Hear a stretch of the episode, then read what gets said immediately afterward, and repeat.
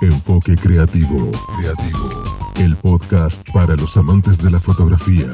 No importa si recién estás comenzando o si sos freelancer. Freelancer. Este es tu espacio donde encontrarás los mejores consejos y entrevistas. Así que subí el volumen, dale play y disfruta Enfoque Creativo. Enfoque Creativo.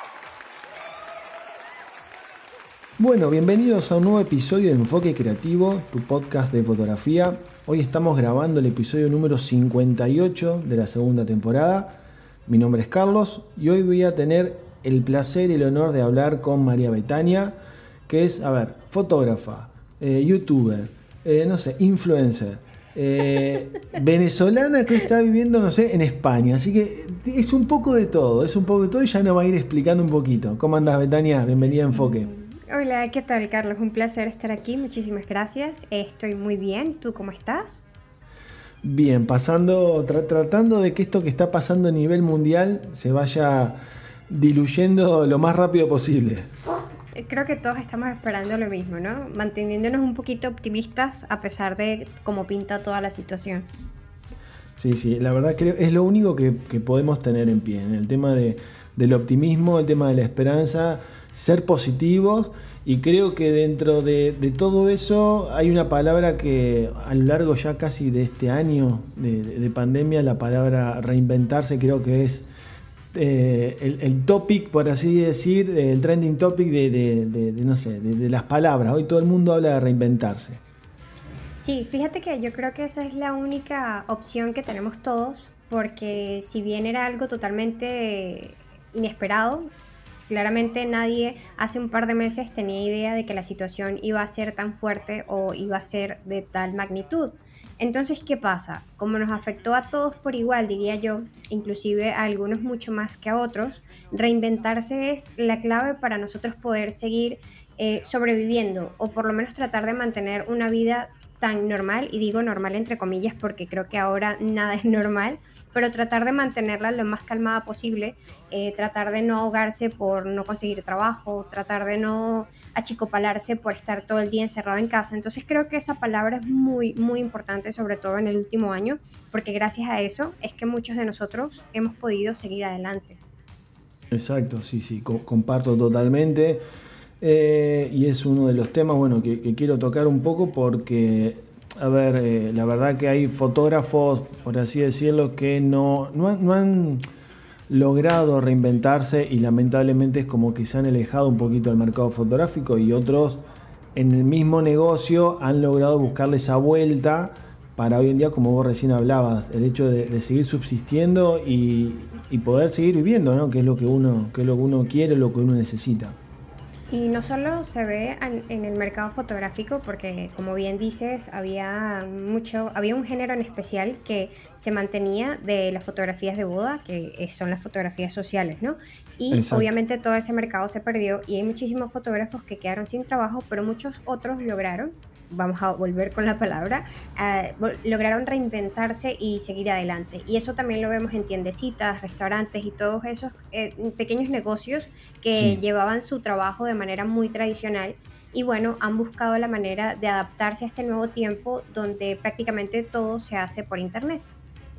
Exacto, yo creo que, que hoy en día eh, el mercado sí o sí pasó a ser, a ver, el 90%, por no decir el 100%, eh, digital. Hoy todo el mundo, eh, si no sabía comprar a través de las redes sociales, a, través de, internet o de las diferentes plataformas, es como que tuvo que aprender a la fuerza del hecho de decir, tengo que comprar o, no, o, tengo que vender. Hoy en día creo que también pasa eh, ahí por tus, por tus lados eh, el hecho de muchas personas que han comenzado emprendimientos. Eh, el tema de la gastronomía creo que fue uno de los boom del hecho de poder, a ver, eh, armar algo y después venderlo por las redes sociales. Creo que eso fue algo impresionante. Claro, y así como surgieron emprendimientos, sobre todo en la parte de comida y dulces en general, ahí también surge un cambio en los fotógrafos, que ya empezaron a dedicarse un poco más a la fotografía de producto. Entonces, ese es un negocio que si bien ya era grande, ahorita es muchísimo más grande porque hay muchas más personas haciéndose conscientes de que la imagen de su producto es necesario para que sea exitoso, o sea, tener una buena imagen, porque tu producto puede ser excelentemente bueno, puede estar muy rico de sabor y todo eso, pero si tiene una mala foto, el producto se va a ver mal y no le va a llegar a la gente como, como debería. Entonces ahí entra en juego el papel de los fotógrafos de producto, que creció a niveles agigantados este último año. Sí, yo creo que, con respecto a esto, eh, a la fotografía gastronómica y demás, es como que se volvió un poco a, lo mejor a los comienzos o a, lo mejor empezaron otra vez a hablar sobre lo que pasaba con la fotografía social, el hecho de decir, eh, a ver, vos tenés una cámara profesional y yo la foto la hago con el teléfono celular. Eh, ¿Por qué me vas a cobrar tanto porque la foto la hacer a través de tu cámara? Yo la puedo hacer a través de mi teléfono. Es como que hoy un poco esa reflexión o esa respuesta que uno obtenía por parte de un emprendedor, hoy a lo mejor lo ve reflejado en la fotografía gastronómica, hoy con el tema de las redes sociales y con los teléfonos celulares que tienen, si bien es mi opinión, el teléfono para mí nunca va a llegar a lo que es eh, un equipo, una reflex o una sin espejo, pero es como que mm, la gente hoy, eh, hay, todavía gente que te dice, no, yo las fotos las saco por mi teléfono celular y muy pocos a lo mejor que piensan a futuro, como vos recién mencionabas, que apuestan a la imagen, eh, invierten, porque yo no digo que es un gasto, sino que es una inversión el hecho de una persona que sepa cómo, cómo componer una imagen, que eso es lo, lo importante, no es solamente decir, bueno, tengo un producto con excelente sabor pero si no lo logro mostrar, y es como dicen, todo entra por los ojos, es como que no va a funcionar el negocio. Sí, bueno, el tema con el teléfono es que como es una herramienta a la que afortunadamente tenemos accesibilidad eh, de una forma tan, tan fácil, ¿no? Porque todos tenemos un teléfono, o la mayoría tenemos un teléfono, pero no todos tenemos cámara. ¿No? Que bueno, el teléfono vendría siendo una cámara, pero sabes a lo que me refiero, al tipo de formato. Y claro, hay negocios que son pequeños, que están empezando y tienen como un presupuesto mucho más limitado para, para, invertir en ese tema de la imagen porque desafortunadamente en Latinoamérica y creo inclusive yo que en ciertos sectores por lo menos de España que es el país en el que he estado viviendo en los últimos dos años eh, no se le da como muchísima importancia al valor artístico que tiene una imagen. ¿Sí? Exacto. Entonces es como yo prefiero invertir en la presentación del producto, en las cajas, en lo que lo voy a entregar, pero no voy a invertir en fotos porque para qué, no es importante. Y ahí es donde se comete el error y mucha gente cae también en esto de no, yo a lo mejor lo tomo con mi teléfono. Ojo, hay muchísimos fotógrafos que también utilizan el móvil para hacer fotografías, pero lo hacen como un agregado de su trabajo o de la oferta que ellos le hacen al cliente, que también está muy bien porque a medida que tú ofreces más servicios que te diferencien del resto, evidentemente más atractivo vas a ser para los clientes. Yo tengo un amigo que él se dedica a la fotografía de gastronomía aquí y él dice, mira, yo no me doy mala vida cuando la gente quiere que yo vaya al sitio de comida y todo esto, yo no saco mi reflex. Yo lo que hago es eh, tomar fotos con mi teléfono, tiene uno de los últimos iPhones, me parece. Exacto. Que tienen una buena calidad y dice, y eso directamente va a las redes sociales, ¿ok? Ya cuando es un producto, ya cuando son fotos para páginas web y todo eso, bueno, ahí ya la calidad cambia. Pero en ese sentido, este, sí se apuesta mucho por el teléfono móvil pero creo que deberíamos hacerlo con conciencia y no porque sea el último recurso.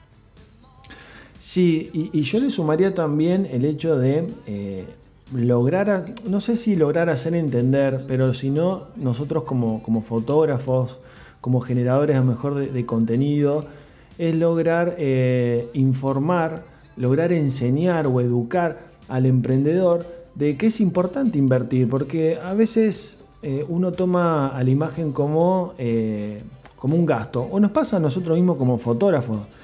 Hablando con colegas siempre sale esa, esa disyuntiva de decir, bueno, recién arranco con la fotografía y el logo me lo voy a armar yo. Entonces uno dice, pero ¿por qué no invertís en un diseñador? No, si el diseñador me va a cobrar X cantidad de dinero y hoy no tengo, hoy no tengo la plata, el logo lo hago yo. Está perfecto porque, a ver, es un proceso en el cual uno recién va arrancando y a lo mejor quiere destinar a, eh, el dinero a invertir en capacitación o, en equipamiento y demás, pero con un proyecto de decir, o un plan de negocio, es decir, bueno, en determinados meses sí voy a invertir en mi imagen porque ya tengo mi capacitación, tengo mi formación. Lo, mismo yo lo veo acá, por ejemplo, en la Argentina con respecto a los emprendedores. Hoy con el tema de las redes sociales es como que al emprendedor le cuesta eh, invertir en, mejorar su imagen. Eh, y a lo mejor no es, no, yo no le echo la culpa, por así decir, al emprendedor. Yo creo que también un poco somos nosotros de no saber cómo educarlos o no saber cómo formarlos o enseñarles de que la imagen hoy vale mucho, que hoy todo el mundo se maneja por una imagen. Sí, eso, eso es un punto bastante importante el que mencionas ahí. Y yo creo que también viene de, de una tradición que está muy arraigada cuando se habla de ciertos mercados laborales, ¿sabes? Como en ciertos sectores del mercado la gente no apuesta todavía, o sea, ahí... Te digo este ejemplo porque lo viví con una tienda de, fotografía que es muy grande aquí en, en, España. Sí. Y estábamos hablando como de estrategias de, para poder llegarle a más personas y todo esto. Ellos son una tienda que es muy familiar eh, y no tienen claro que ellos necesitan tener una presencia más fuerte en Internet porque claramente han visto que sus ventas han disminuido muchísimo. Pero ellos a qué le apuestan? A la atención al cliente y a la atención personalizada, ¿sabes? El, el uno a uno, el yo te guío, que todo está muy bien y me parece importante. Pero cuando tú te sigues quedando en un modelo de negocio que ya no te es rentable o ya no es rentable para nadie en los últimos cinco años, tú te vas quedando atrás y te das cuenta de que cada vez son más las páginas pequeñas que aparecen que solo funcionan por internet, que también venden material fotográfico y quizás en algún punto puedan facturar más que tú, que eres una tienda que tiene 70 años en el mercado. Y es porque no saben adaptarse a los nuevos comercios o a, la nueva, o a las nuevas formas en las que está funcionando el mercado, especialmente ahorita. Y con respecto a lo que dijiste de nosotros como fotógrafos, educar al cliente, eh, creo que también depende mucho de un tema cultural porque, como te digo, en, Venezuela, por ejemplo, era muy, muy común encontrar a alguien que te dijera, no, yo no voy a invertir en fotos, yo tengo a alguien que lo hace más barato, eh, o porque es tan importante en eso. Lo vemos hasta en el mercado de la fotografía social, donde la gente, lo último que contrataba era el fotógrafo. Y por eso tú ves muchísimas fotos de bodas impresionantes, pero las fotos son horribles afortunadamente con el tema de las redes sociales, específicamente Instagram, que, sabes, nos ha estado vendiendo como esa vida de ensueño que, que al parecer tienen todos. Y claro, ya la gente se hizo más consciente, no en su totalidad, pero sí se ha hecho un poco más consciente de la importancia que tiene la imagen, por lo menos para tus redes sociales. Y creo que eh, la pandemia ayudó a que varios emprendedores eh, tomarán en cuenta eso. Y yo espero que el camino no sea tan lento, pero sí quiero o me gustaría ver que, que ya la gente le preste más atención y valore el arte de una buena fotografía para que tu negocio tenga éxito. Sí, completamente de acuerdo. Yo creo que estamos en una época eh, o una etapa de transición eh, donde, como vos hablabas o mencionabas recién, comercios de años, es como que se quedaron con su modelo de negocio de hace 10 años atrás, donde la persona a lo mejor necesitaba ese trato eh, cara a cara, que el vendedor lo, asesore, que el vendedor lo, le aconseje. Y hoy en día yo veo el mercado, es como que hoy lo que buscamos es agilidad, que sea práctico, que sea rápido. Nos volcamos, a las, nos volcamos a, las, a las aplicaciones, nos volcamos a las redes sociales, nos volcamos a las plataformas. Entonces es como que uno como negocio dice, bueno, si quiero seguir, tengo que empezar a trabajar para la próxima generación, porque la próxima generación va a estar comprando desde su casa, no va a estar viniendo al local. Entonces es tratar de nosotros como, no sé, como comerciantes, como empresarios, tratar de eh, capacitarnos para decir, bueno, ¿de qué manera puedo seguir trasladando la atención, el servicio a la, plataforma digital y que la persona pueda comprar rápido, seguro eh, y que siga teniendo la misma atención? Creo que es eso lo que también está pasando. Sí, totalmente, porque fíjate que las grandes compañías, eh, las, las antiguas o las grandes cadenas de televisión siempre están apostando es a ir a los formatos a los formatos nuevos, porque no sé si te has dado cuenta, yo por ejemplo ya no veo televisión. O sea, de sentarme a prender la tele y ver qué, qué, está, qué hay por ahí pasando, no lo hago ya. O sea, yo si quiero ver algo voy directamente a Netflix, voy directamente a YouTube o algo así. Y todas las grandes televisoras están apostando hacia ese formato, a tratar de trasladar su, su contenido a YouTube, a tratar de, de, trasladar su contenido a las plataformas de streaming. Y es una buena forma de adaptarse, como tú bien lo acabas de decir, a las nuevas generaciones, porque tú estás aquí eh, en, el hoy y en el ahora, y está muy bien, pero hay una cantidad enorme de gente que es la que viene de relevo, que son todos los niños, los adolescentes ahorita, que tienen otra forma ya de consumir las cosas, o sea, son chamos que son unas, unos genios en internet que te saben de video, que te saben de fotografía, que te, que te saben inclusive hasta de, de cómo se maneja el tema del mercadeo por por esa presencia tan fuerte que tienen las redes sociales, ¿sabes? O sea, hay muchachitas de 15, 14 años que manejan muy bien sus cuentas de Instagram y tienen una cantidad de seguidores fenomenal porque ya ellos están creciendo con esa conciencia.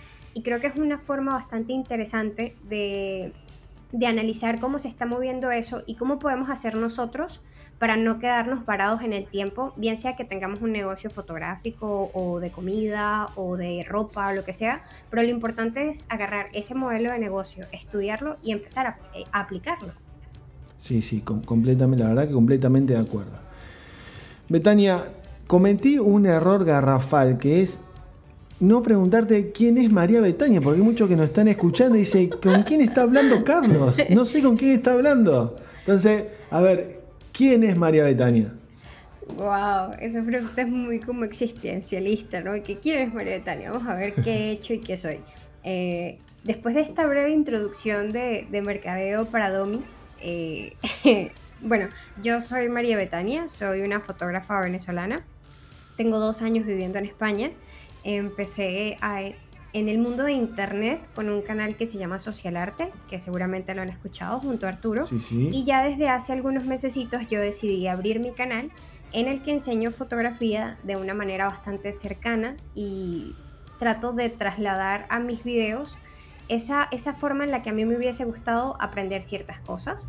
Eh, se llama Maribet, tengo que cambiarle el nombre en algún momento, pero me quedé sin opciones para hacerlo y bueno, esa soy yo. A ver, ¿cuándo, a ver, ¿cuándo te diste cuenta de, que querías ser fotógrafa? Eh, no sé, venís ya de, familia de fotógrafos, familia de, artistas, o directamente sos la primera generación que, dijiste, no, yo quiero ser fotógrafa. ¿Cómo, cómo fue un poquito esa historia? Toda mi familia eh, se dedica al comercio. ¿ok? Este, todos son muy hábiles vendiendo, todos son muy hábiles comerciando y todo eso. Yo decidí irme por el camino del arte, por el camino de las humanidades y soy... La oveja negra de la familia. algo así, algo así, o sea, imagínate una familia muy tropical, eh, muy caribeña y sale alguien que no le gusta llevar sol, que ama el arte, que ama el rock y bueno ahí, ahí estuvimos un tiempo tratando de llevarnos todos bien, pero mi familia siempre me ha apoyado en ese sentido. A mí siempre me ha gustado la fotografía, o sea, en general en mi casa, eh, bueno, se invertía en fotografías en aquel momento, ¿sabes? Las fotografías típicas de los bebés, la fotografía típica de Navidad y todo eso. Y bueno, este, a mí desde siempre me ha gustado la fotografía, desde muy, muy chica. Y luego cuando cumplí 15 años, que sabes que en Latinoamérica te hacen una super fiesta y todo este cuento, bueno, yo pude ahorrar lo que me dieron las personas de regalo y mi hermano mayor, que se llama John, me completó para poder comprar mi primera cámara. Eh, me compré una Olympus E420 de segunda mano que, estuvo conmigo un buen tiempo y bueno, eh, durante un año estuve haciendo fotografías por mi cuenta, nada profesional, nada muy experimental. Y luego tuve la oportunidad de empezar a estudiar fotografía una vez que terminé el colegio. Y bueno, mi mamá así como que, bueno, pero agárralo como un hobby, eh, recuerda que tienes que estudiar algo en la universidad y yo no sé qué. Y bueno, te fallé mamá, perdón. Eh, nada, ahí empezó de verdad como el amor de forma, de manera formal por la fotografía y ya son casi ocho años haciendo fotos. Y, alguna vez, a ver, cuando arrancaste, que tuviste la, máquina entre tus manos, que empezaste a sacar fotos por todos lados, ¿alguna vez se te ocurrió, se te pasó por la cabeza decir, ¿puedo vivir yo de la fotografía? O, directamente en ese principio bajaste la cabeza y le decía a tu mamá, sí, sí, mamá, voy a, estudiar algo. Fíjate que siempre la fotografía eh, como se ve como algo que de lo que quizás muy ignorantemente no puedas vivir, ¿no? Porque es lo primero que te dice tu familia. O, bueno, está bien, te gusta la fotografía, pero búscate un trabajo de verdad. O búscate algo de lo que te puedas mantener. Y no vi mucho la fotografía en ese momento como algo que a mí me pudiera mantener o, hacer que mi estilo de vida fuese sustentable gracias a eso. Yo empecé a estudiar psicología, lo abandoné, eh, luego empecé a estudiar artes plásticas y bueno, por motivos del país que supongo que varios de ustedes están al tanto, tuve que dejar de estudiar y ya me dediqué ahí de lleno a la fotografía. Complementé muy bien lo que estudié de artes plásticas con esto, que me hizo crecer y me hizo mejorar muchísimo. Y me, empecé con lo de social arte. Yo genuinamente nunca me he planteado eh, trabajar comercialmente con la fotografía, ¿sabes? Intenté hacer bodas un tiempo Luego eh, se paró un poquito el mercado por el tema político y social. Eh, luego me mudé y ya las cosas y las prioridades fueron cambiando. Yo de hecho al día de hoy no me dedico comercialmente a la fotografía, pero sí genero dinero con eso. ¿Tiene sentido? Sí, sí, sí, sí, sí. claro, porque este, mi, mi, mi, negocio, mi, mi pequeño negocito que, que, es mi canal, lo estoy haciendo gracias a la fotografía, pero no como en el área comercial que todos conocemos. Exacto. Exacto, sí, sí. Enfocado, el negocio es fotográfico, pero enfocado a, otra. A la enseñanza. de otra manera, exactamente, a la formación. A la muy bien, muy bien. Y, justamente te iba a preguntar, a ver, ¿cómo nace el, hecho de, social arte? Porque, a ver, yo te, eh, te cuento, a ver, uno investigando YouTube, eh, creo que, a ver, en mi, caso yo me considero sumamente autodidacta, ¿no? Uno hoy tiene acceso a un montón de información. Y a veces es muy difícil encontrar contenido eh, que no sea tan técnico. Uno mejor encuentra contenido que es demasiado técnico, ya sea a través de un podcast 100% audio o a través de algún video. Y en el caso de usted me pasó algo totalmente diferente, porque era como sentarse a charlar con dos amigos, eh, con, un, con, un, café, con una cerveza de por medio y charlar de la fotografía y, contar un montón de, cosas que pasan alrededor de la fotografía, no, no solamente la, parte técnica, sino, no sé, el hecho de cómo hablar con un cliente, eh, cómo no sentirse eh, desvalorizado al momento que el cliente te dice que no, o sea, hay un montón de temas. Entonces, ¿cómo, cómo nace el, el tema del canal? ¿Por qué se les ocurrió? A ver, contame un poquito sobre eso. En Venezuela nosotros teníamos una escuela de fotografía que se llamaba Enfocarte. Fue una escuela de fotografía bastante importante para su época, tuvo un montón de alumnos. Sí. Y siempre se, enfocó la escuela más hacia la parte de, de, hacerla sentir como si fuese un club de aprendizaje, ¿sabes?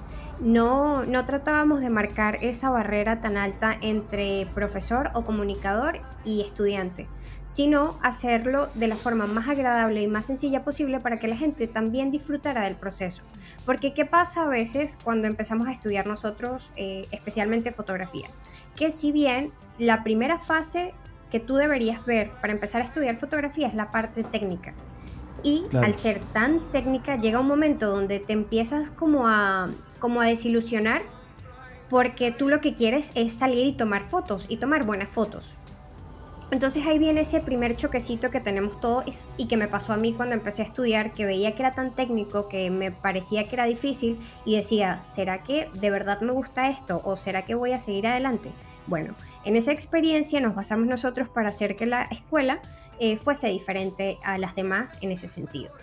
Luego la escuela cerró y antes de, que la escuela cerrase definitivamente, eh, hubo un problema sociopolítico en Venezuela que impidió que nosotros pudiéramos dar clases presenciales. Y entonces eh, Arturo empezó a trabajar en unos videos para los estudiantes. Y lo subió a YouTube, evidentemente. ¿Cuál fue la sorpresa? Que la mayoría de vistas que tenía no era ni siquiera de los estudiantes. O sea, nada. Era de gente que llegó al canal por algoritmo de YouTube, supongo, y se quedó enganchado con el contenido. pero no le prestamos mucha atención en ese momento. Eh, intentamos retomar las clases presenciales en, en, la escuela y todo eso, pero bueno, definitivamente ya cerró y nos enfocamos más al canal. Y quisimos llevarlo de la misma forma que llevábamos la escuela.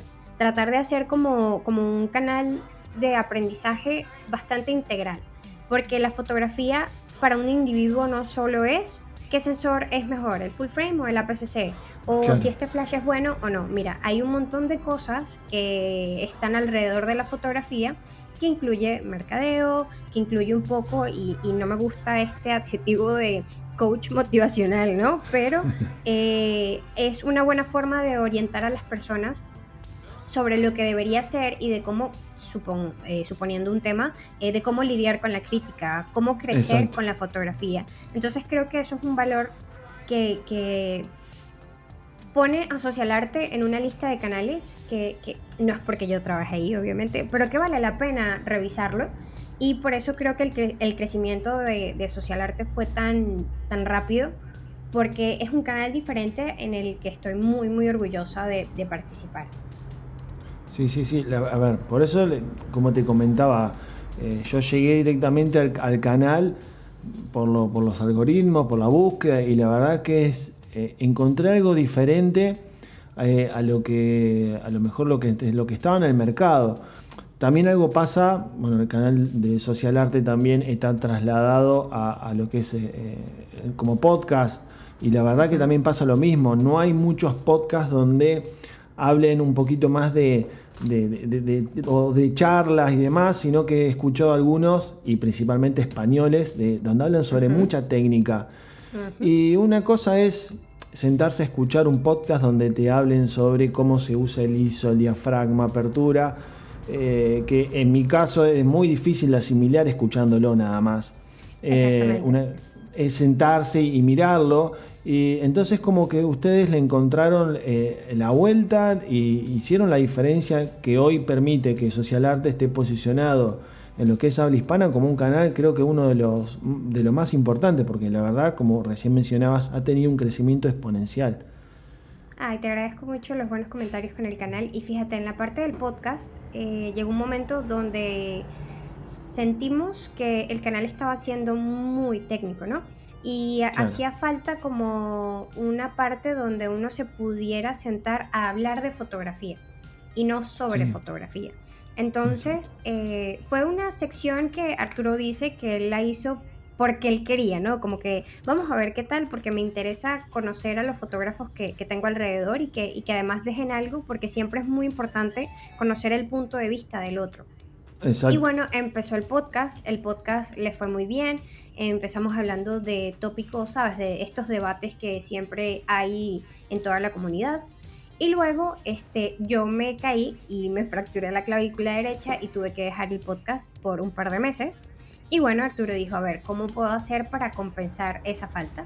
Y empezó a invitar a muchos fotógrafos, especialmente españoles, porque eran los que tenía cerca que todos muy amablemente empezaron a colaborar, empezaron a compartir sus puntos de vista y el podcast eh, pasó algo muy bonito que fue que la gente se, fidelizó al, podcast. O sea, todos los miércoles a las ocho y media de la noche había muchísimas personas esperando. Ya, se hizo como una pequeña comunidad donde eh, salieron amigos, salieron amigos nuestros que, que ahora son muy cercanos y es una forma muy bonita de empezar a conocer gente y de saber que hay mucho más en la fotografía que simplemente la técnica.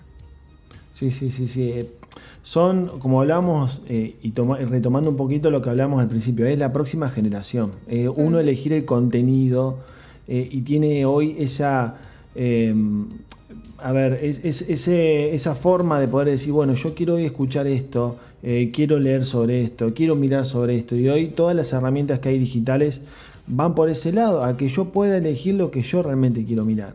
Eh, no es como no sentarme, prender la, televisión y mirar las noticias. Por supuesto que las noticias son todas negativas, muy poco positivo, eh, muy tóxico. Entonces digo, no, apago la televisión y me pongo a buscar el video que yo quiero en YouTube, me pongo a escuchar el podcast mientras estoy cocinando, mientras estoy... Eh, es, así, es a donde vamos hoy. Claro, porque es como esa libertad, es esa libertad de tú poder escoger realmente lo que quieras hacer. Porque anteriormente, como tú bien dices, eh, si querías escuchar radio, pues tenías que poner una emisora y ver qué canal, eh, qué, qué, programa, perdón, estaban pasando. Y bueno, si te gustaba, lo dejabas. Pero estabas sujeto como a lo que los demás tenían para darte y no a lo que tú querías o escuchar o ver. Y con el podcast, perdón, con el internet, obviamente cambió muchísimo eso. Ahora tú tienes la libertad de escoger qué es lo que tú quieres y qué es lo que te conviene. Y yo creo que eso hace que, la audiencia hoy en día sea como mucho más fiel porque claro, está metido es en los temas que realmente le interesan. Inclusive tú cuando te registras en alguna plataforma de podcast, eh, ellos te sugieren que escojas cinco temas que te interesan y ellos te van a mostrar solo esos cinco. Entonces es una buena forma de tú estar conectado o conectada con aquello que realmente quieres escuchar. Sí, sí, sí, sí, completamente de acuerdo. Y a ver, recién hablamos un poco de que el canal, eh, que Social Arte, bueno, les, les ha aportado un montón de cosas. Eh, a nivel exposición, ¿no? si nosotros lo que le generó Social Arte lo trasladamos un poquito al negocio, eh, ya sea de formación y demás, o a lo mejor algún que otro trabajo, eh, ¿El canal les ha abierto las puertas para, poder realizar algún tipo de negocio o para poder llevar adelante algún tipo de negocio? Bueno, realmente, eh, clara, claramente cuando hablamos de, YouTube, estamos hablando más que nada de exposición, que es lo que, lo que realmente, en lo que se mide el éxito de pertenecer a la comunidad de YouTube, porque monetariamente YouTube absolutamente nada, ¿ok? Y más para un mercado que es mayormente latino, o sea, menos dinero va a dar. Pero sí dio muchísima exposición y sí nos ha abierto muchísimo las puertas, eh, sobre todo para contactar marcas, para poder trabajar con ellos. Y en el tema sobre todo de formación, evidentemente. Yo no sé si tú estás enterado, pero nosotros dentro de poco vamos a, a abrir una escuela online vamos a tener un diplomado que está avalado por una universidad mexicana, porque no es como un curso de esos que tú haces en la, en la página de alguien y te lo certifica María Betania con su firma. No, es algo que va a tener un título certificado por una universidad. Y claramente el contacto con la universidad se hizo mucho más sencillo porque nosotros teníamos algo que nos respaldaba, que son 200 mil seguidores, eh, suscriptores, perdón, en YouTube y sí, Te, facilita mucho las cosas. Ojo, no creerás que es que nos llueve, eh, nos llueven trabajos, nos llueve el dinero ni nada por el estilo, porque claramente no es así, ojalá. pero, pero sí nos ayuda muchísimo a que la gente perciba en nosotros un, un producto en el cual confiar, que eso es lo más importante de todo para tú tener éxito en, en algún ámbito. Sí, seguro. Además, a ver, que, a ver, el, canal de YouTube eh, tiene también un trabajo de fondo, porque a ver, como la fotografía uno dice, y es apretar el botón, hacer clic y ya está la foto. Con el canal de YouTube no es solamente grabar, hay, hay atrás un proceso, no sé, eh, postproducción, edición, no sé, recorte. ¿Cuánto tiempo le lleva más o menos armar un video para subir a la plataforma? Uy, Depende del video, pero generalmente son unas 20 horas. Eh, nada más creo yo que empezar a, a establecer o, armar el video. Entre que se busca el, tema, entre que se hace como un guion, entre que se empieza a preproducir. Luego están las horas que te pueden tomar 7 horas, 6 horas, 5 horas eh, grabarlo. Y luego están las horas de edición, que generalmente es el que mayor trabajo lleva, que te puedes echar sencillamente 24 horas, puedes estar dos días editando un video y lo que se tarda en subir. O sea, es un trabajito más o menos largo, pero es bastante satisfactorio porque tú crees, al estudiar fotografía, tú crees que el video es fácil. Tú dices, claro, el video son fotos en movimiento, ¿sí? Eh, tú dices, debe ser muy fácil. Y no, para nada. O sea, no tienes idea de video, no sabes absolutamente nada y que es un mundo totalmente diferente. Sí. Totalmente diferente. La curva de aprendizaje de la fotografía no es tan, tan marcada como lo es con el video porque tienes que aprender mucho de todo. Tienes que aprender de, iluminación, tienes que aprender de manejo de cámara, tienes que aprender de manejo de cámara para video, tienes que aprender de, edición, evidentemente, de sonido, que es algo súper difícil de hacer bien. Y bueno, es todo un aprendizaje. De hecho, nosotros tenemos que tres años, sí, más o menos tres años eh, haciendo videos para YouTube y nosotros no somos expertos en video. O sea, estamos lejísimos de ser expertos porque es una rama muy, muy grande, pero sí es bastante satisfactoria. Yo creo que pasa como todo. A ver, en el caso del podcast, por ejemplo, yo de venir de la fotografía y, y meterme eh, sin formación alguna un podcast y cuando uno empieza a investigar todo lo que se necesita, porque no es solamente las ganas, sino que es también la parte técnica, o sea, cómo uno puede grabar, el, el micrófono, si es condensador, si necesitamos una placa. Uno empieza a decir, ah, wow, o sea, no sabía que era tanto para poder hacer un podcast.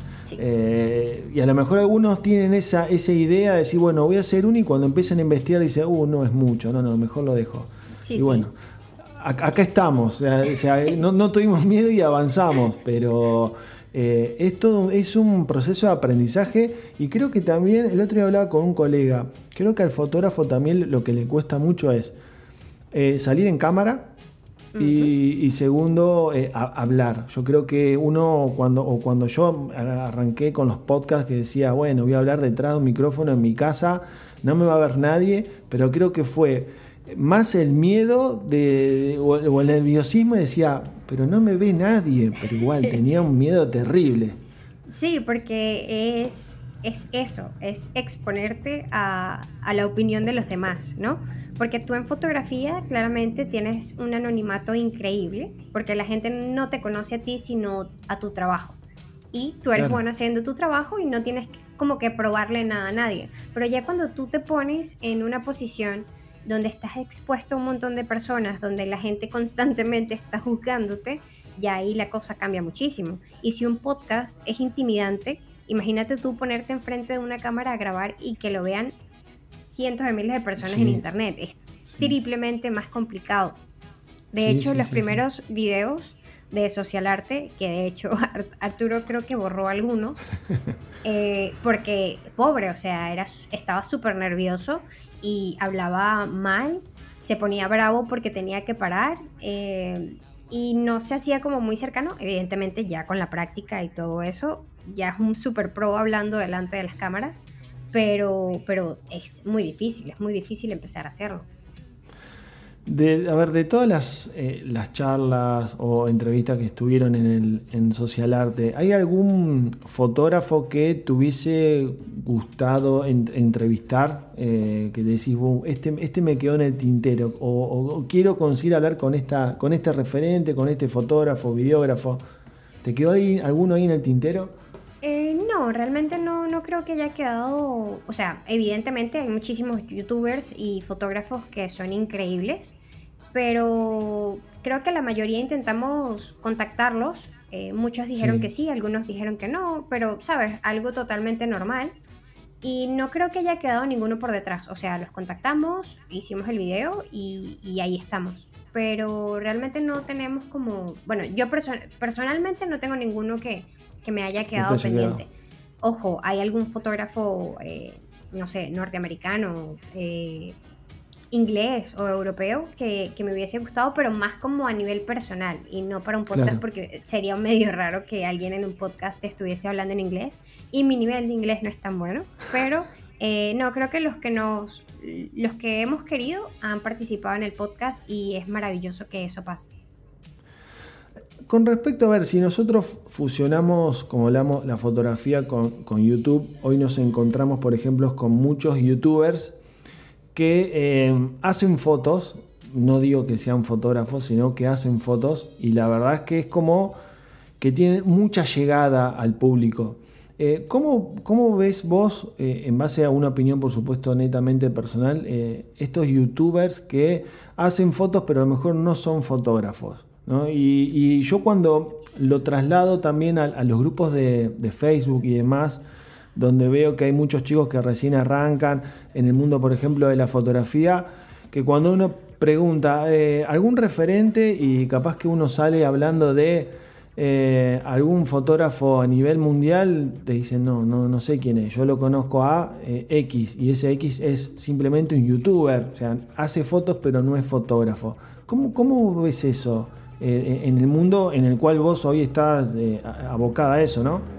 Sí, Bueno, fíjate que, qué pasa con, con el tema de YouTube y los fotógrafos que tienen mucho éxito. YouTube en fotografía se divide en dos bandos. Está el bando que se dedica a la formación sí. y está el bando que se dedica al entretenimiento. ¿Sí? Entonces, el, bando que se dedica a la formación eh, son canales modestos, porque son canales de suscriptores, de, un número de suscriptores no muy alto, ni de visitas muy altas, pero cuando tú ves algún fotógrafo jovencito que es guapo, que es bastante carismático, pero lo que está haciendo es eso, lo que tú dices, tomando fotos, y de repente el video es, eh, le tomo fotos a mi vecina y no te enseña cómo hacer fotos, solo te está enseñando lo que él hace y cómo, cómo trabajas con su cámara. Y no estás aprendiendo nada, pero te estás divirtiendo viéndolo.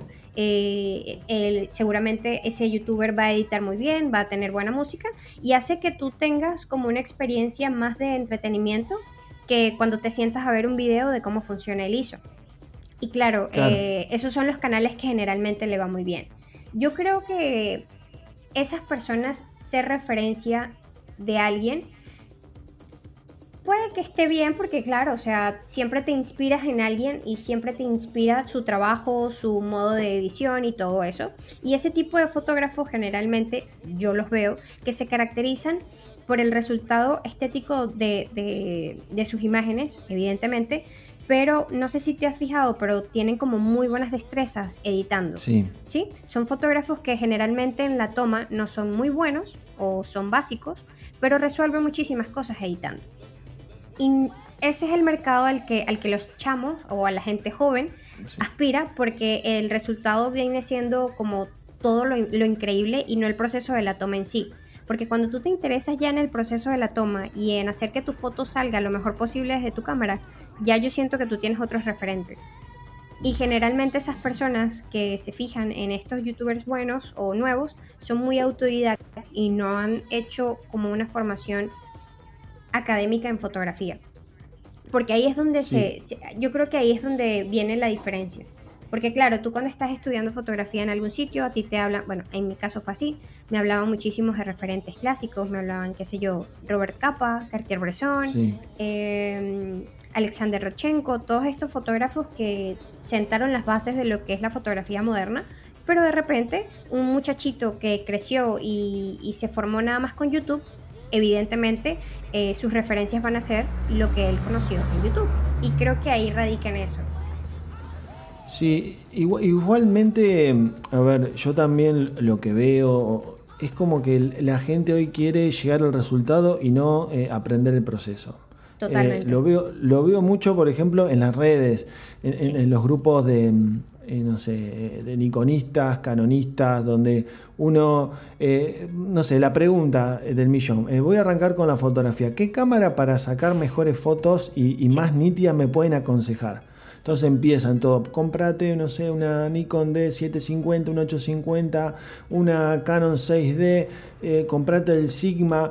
Eh, o si no, me pueden pasar, aunque buena foto, me pueden pasar los presets para que la foto quede igual. Exactamente, es como, exactamente.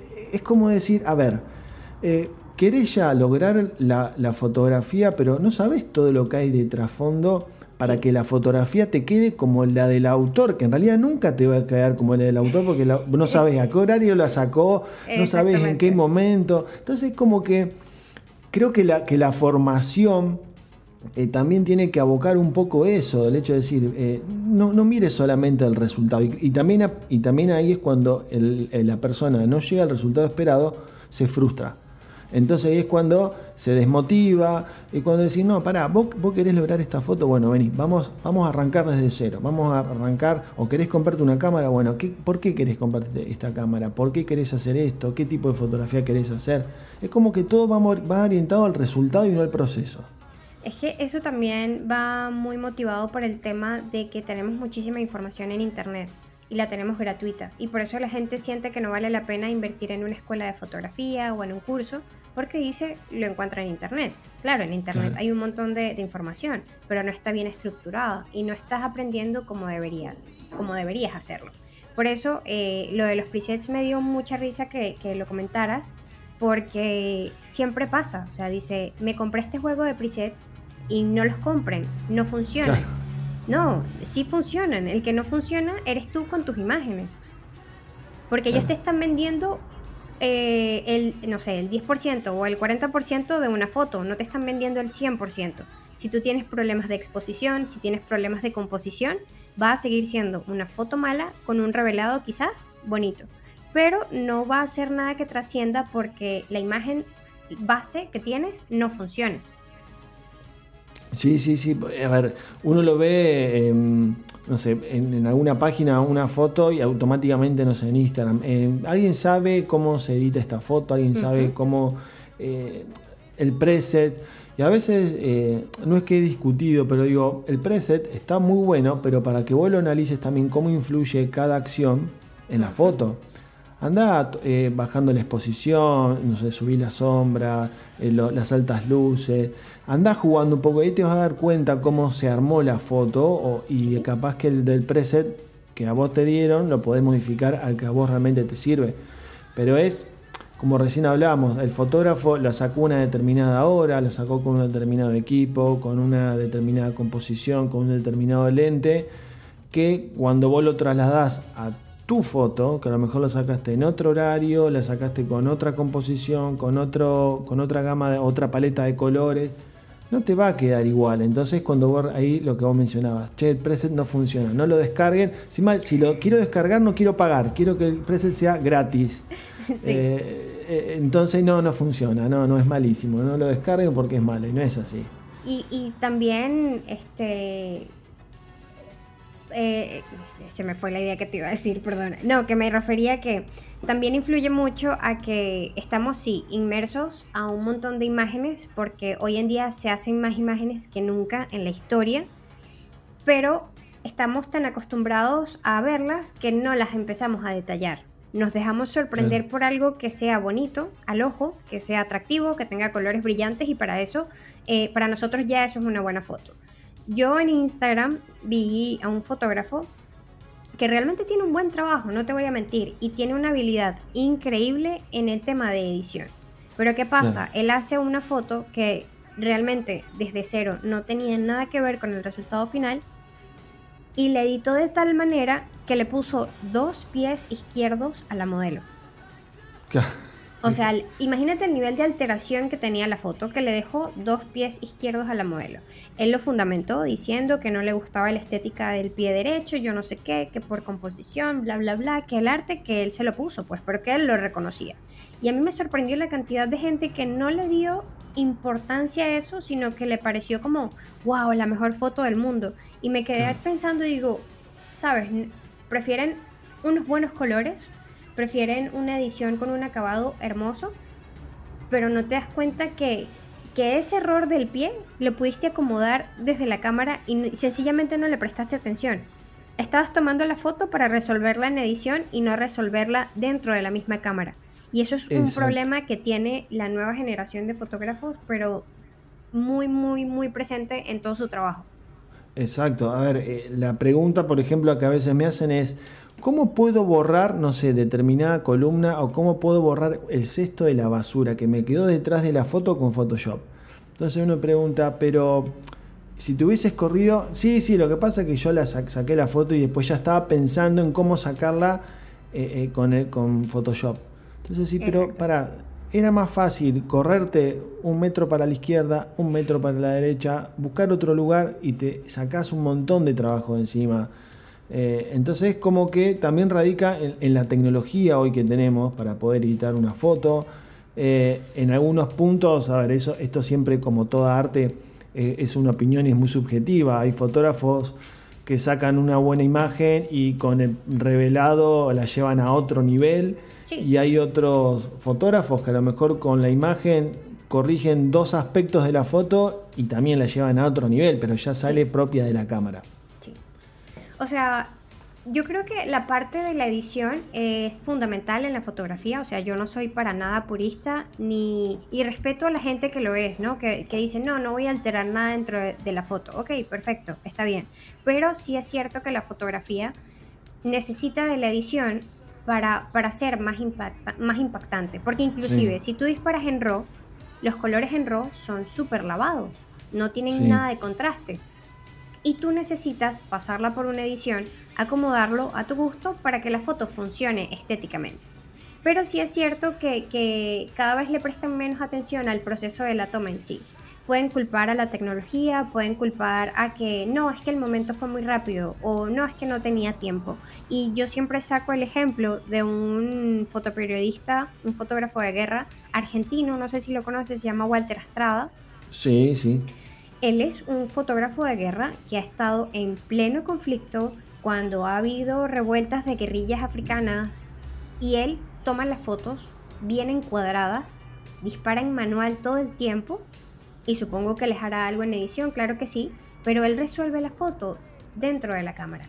Y cuando tú estás inmerso en una situación de peligro, cuando tienes eh, miles de cosas pasándote alrededor, fíjate qué, qué proeza y qué héroe es de sentarse a, meditar un poco a pesar de todo el conflicto para hacer la foto y hacerla bien. Y eso me parece a mí algo admirable y que lo hemos visto también en, los fotógrafos de guerra y los fotoperiodistas a lo largo de la historia, que, hacían unas fotos que compositivamente son un arte, con el revelado, con la luz, con la composición, pero sigue hablando del conflicto, solo que de una manera más artística. Entonces creo que sí podrías moverte dos centímetros a la derecha o a la izquierda para eliminar un poste o un pote de basura. O sea, eso sí, creo que es necesario que la gente lo entienda. Eh, Betania, a ver, ¿cómo, vos, cómo ves em, la gente o los aprendices de fotógrafos o los que ya están en el mercado que únicamente ven a la fotografía como un medio para conseguir dinero? O sea, yo me, me hago fotógrafo únicamente porque me van a pagar. Bueno, eh, creo que lo veo, no, no, tengo como mucha observación que hacer al respecto porque al fin y al cabo la labor del ser humano es hacer algo que te genere dinero para que tú puedas vivir bien, ¿no? O sea, nosotros podemos sentarnos aquí a hablar de la parte artística, de la pasión, de la magia de hacer clic, yo no sé qué, exacto, pero si a mí la fotografía no me da dinero, yo voy a buscar otra cosa que sí me lo dé. Y supongo que así hay personas que, por ejemplo, se dedican a una profesión que ya no les genera dinero, pero ven que, hablando de lo que estábamos comentando al inicio, ven que la fotografía gastronómica está dando dinero ahorita. Bueno, yo me voy a estudiar, voy a hacer mi mejor trabajo posible, quizás lo disfrute, no es mi pasión, pero eh, lo voy a hacer bien porque, porque me genera algún tipo de ingreso. Yo creo que está muy bien mientras hagas un buen trabajo, y mientras lo hagas con cariño. Hay un fotógrafo español que se llama eh, José Antonio Fernández, si no estoy mal. Él es el, autor del libro de Sin Miedo al Flash, ¿no? Sí. Y conversando con él en el, en el podcast, él es un friki de la tecnología fotográfica, él sabe de, técnica, de iluminación, de todo lo que tú quieras. Y cuando le preguntamos eh, que cuál era su pasión, y dice, yo no soy apasionado de la fotografía, mi verdadera pasión es la música. Pero me dedico a esto porque me ha resultado muy bien. Y digo, ahí, ahí caí en cuenta y digo, wow, ¿sabes? El, eh, tema de la fotografía es diferente para todos. Sí, sí. Yo también, a ver, lo, relacionaba o relacionaba la pregunta con eh, algunos fotógrafos que te dicen, a ver, eh, la fotografía hay que hacerla con, con pasión o como decías recién, tener cariño porque llegado el momento que uno empiece a generar dinero, lo va a disfrutar más. Y llegado el caso que el día de mañana uno haga la fotografía únicamente por el dinero y ese dinero no llegue, es como que decir, bueno, listo, cuelgo la cámara y me dedico a otra cosa. Entonces como que la pasión y el cariño debe estar y también eso se transmite mucho eh, hacia el cliente, y era lo que hablábamos al principio, el hecho de decir, bueno, tengo un negocio si yo atiendo a, mi cliente, o mejor dicho, lo despacho, hago eh, para, únicamente para tener dinero, en algún punto se va a hacer un cuello de botella y a lo mejor no voy a lograr lo que quiero. Entonces, a lo mejor el hecho de poder sumarle un poco de cariño, un poco de pasión, creo que sería el combo completo. Sí, independientemente creo que de que sea tu pasión o no, tú siempre poniéndole amor o por lo menos un poco de cariño a las cosas que tú haces te van a salir bien yo no soy apasionada de la cocina, pero sí. es cierto que tú necesitas hacer la comida o lo que tú vayas a hacer, ponerle amor y ponerle ganas porque si no te va a quedar mal. ¿Me entiendes? Entonces yo creo que eso aplica para, para, cualquier tipo de negocio, para cualquier tipo de cosa. Yo, yo siento que hay un montón de fotógrafos que, que están en la fotografía por tema económico y supongo que en algún momento se ve que tienen que ponerle un poco de cariño porque al final se va a notar que tú haces las cosas solo por dinero, que podría ser el caso de, de aquellos fotógrafos que empezaron solo por, por el tema económico y se quedaron ahí, pero ves que no avanzaron mucho en la fotografía o inclusive en su negocio porque sencillamente lo hacen como cumplir un trabajo de 9 a 5, que no te genera mayor cosa y estás ahí estancado en, un limbo de aburrimiento. Entonces, está bien que tú te quieras dedicar a eso, está bien, evidentemente que, que, puedas ganar dinero con la fotografía, pero siempre creo yo que hay que ponerle un poco de cariño porque en las imágenes eso se va a notar. Primero, a ver, eh, ¿Invertirías primero en equipo o en capacitación? En capacitación invertiría primero. Bien, y más que nada, a ver, para que el, que está escuchando que recién está aprendiendo, ¿por qué invertirías primero en capacitación y no en qué cámara último modelo me compro para que las fotos salgan como la hace fulanito? Mira, yo tengo una cámara que ya cumplió 10 años en el mercado. Y yo la tengo desde hace 6 años. Y no la no he pensado en cambiarla todavía porque se adapta a mi necesidad y porque sé que con el equipo que yo tengo, al conocerlo como lo conozco, puedo hacer muy buenas cosas cuando estudio y cuando aprendo cómo hacerlas. Entonces, cuando tú empiezas, tú quieres tener la cámara que tiene tu amigo, tú quieres tener el último lente, el más costoso, tú quieres tener un flash y todo eso, pero todavía no sabes manejar la cámara. Y digo, ok, tú puedes tener una cámara de 5 mil dólares, claro que sí, si te la puedes permitir, pero las fotos que sacas no son buenas o no tienen como esa pasión o sencillamente son malas y listo. Es porque no sabes nada al respecto. ¿Sí? Exacto. Entonces cuando ya tú vas aprendiendo y tú vas estudiando, sabes cuál es eh, la prioridad, la fotografía y todo este cuento, empiezas a hacer también mejores inversiones. Porque cuando empiezas a hacer inversiones sin tener ningún tipo de conocimiento al respecto, te vas a llenar de equipos que no vas a usar, te vas a llenar de frustraciones también por no saber usarlos y te vas a quedar ahí como viendo qué haces con todo eso y pensando que tú vas a mejorar como fotógrafo si te compras la última cámara que acaba de lanzar Sony. Exacto. Eh, a ver, para aquellas personas que, como siempre digo, que recién están arrancando, que están en el medio de su carrera o que quieren hacer un, cambio en su carrera, ¿qué tres consejos le darías a esas personas según tu experiencia, eh, ya sea en la fotografía, en el, mundo del contenido de YouTube y demás? ¿Qué consejos les podrías dar? Bueno, vamos a separarlos por eh, los que están empezando en fotografía y los que quizás estén pensando en arrancar en YouTube, ¿no? Dale. Para los que están empezando en fotografía, les recomendaría por favor que conozcan el equipo que tienen. No importa si tu cámara es muy compacta, sí, por favor, no importa si tu cámara es una compacta, si tienes un lente malo, si tienes una cámara viejita, no pasa nada, o sea, la mejor cámara es la que tienes a la mano. Hay que aprender a manejarla, hay que aprender a conocerla, porque de esa manera vamos a saber nosotros de lo que somos capaces de hacer con ese equipo.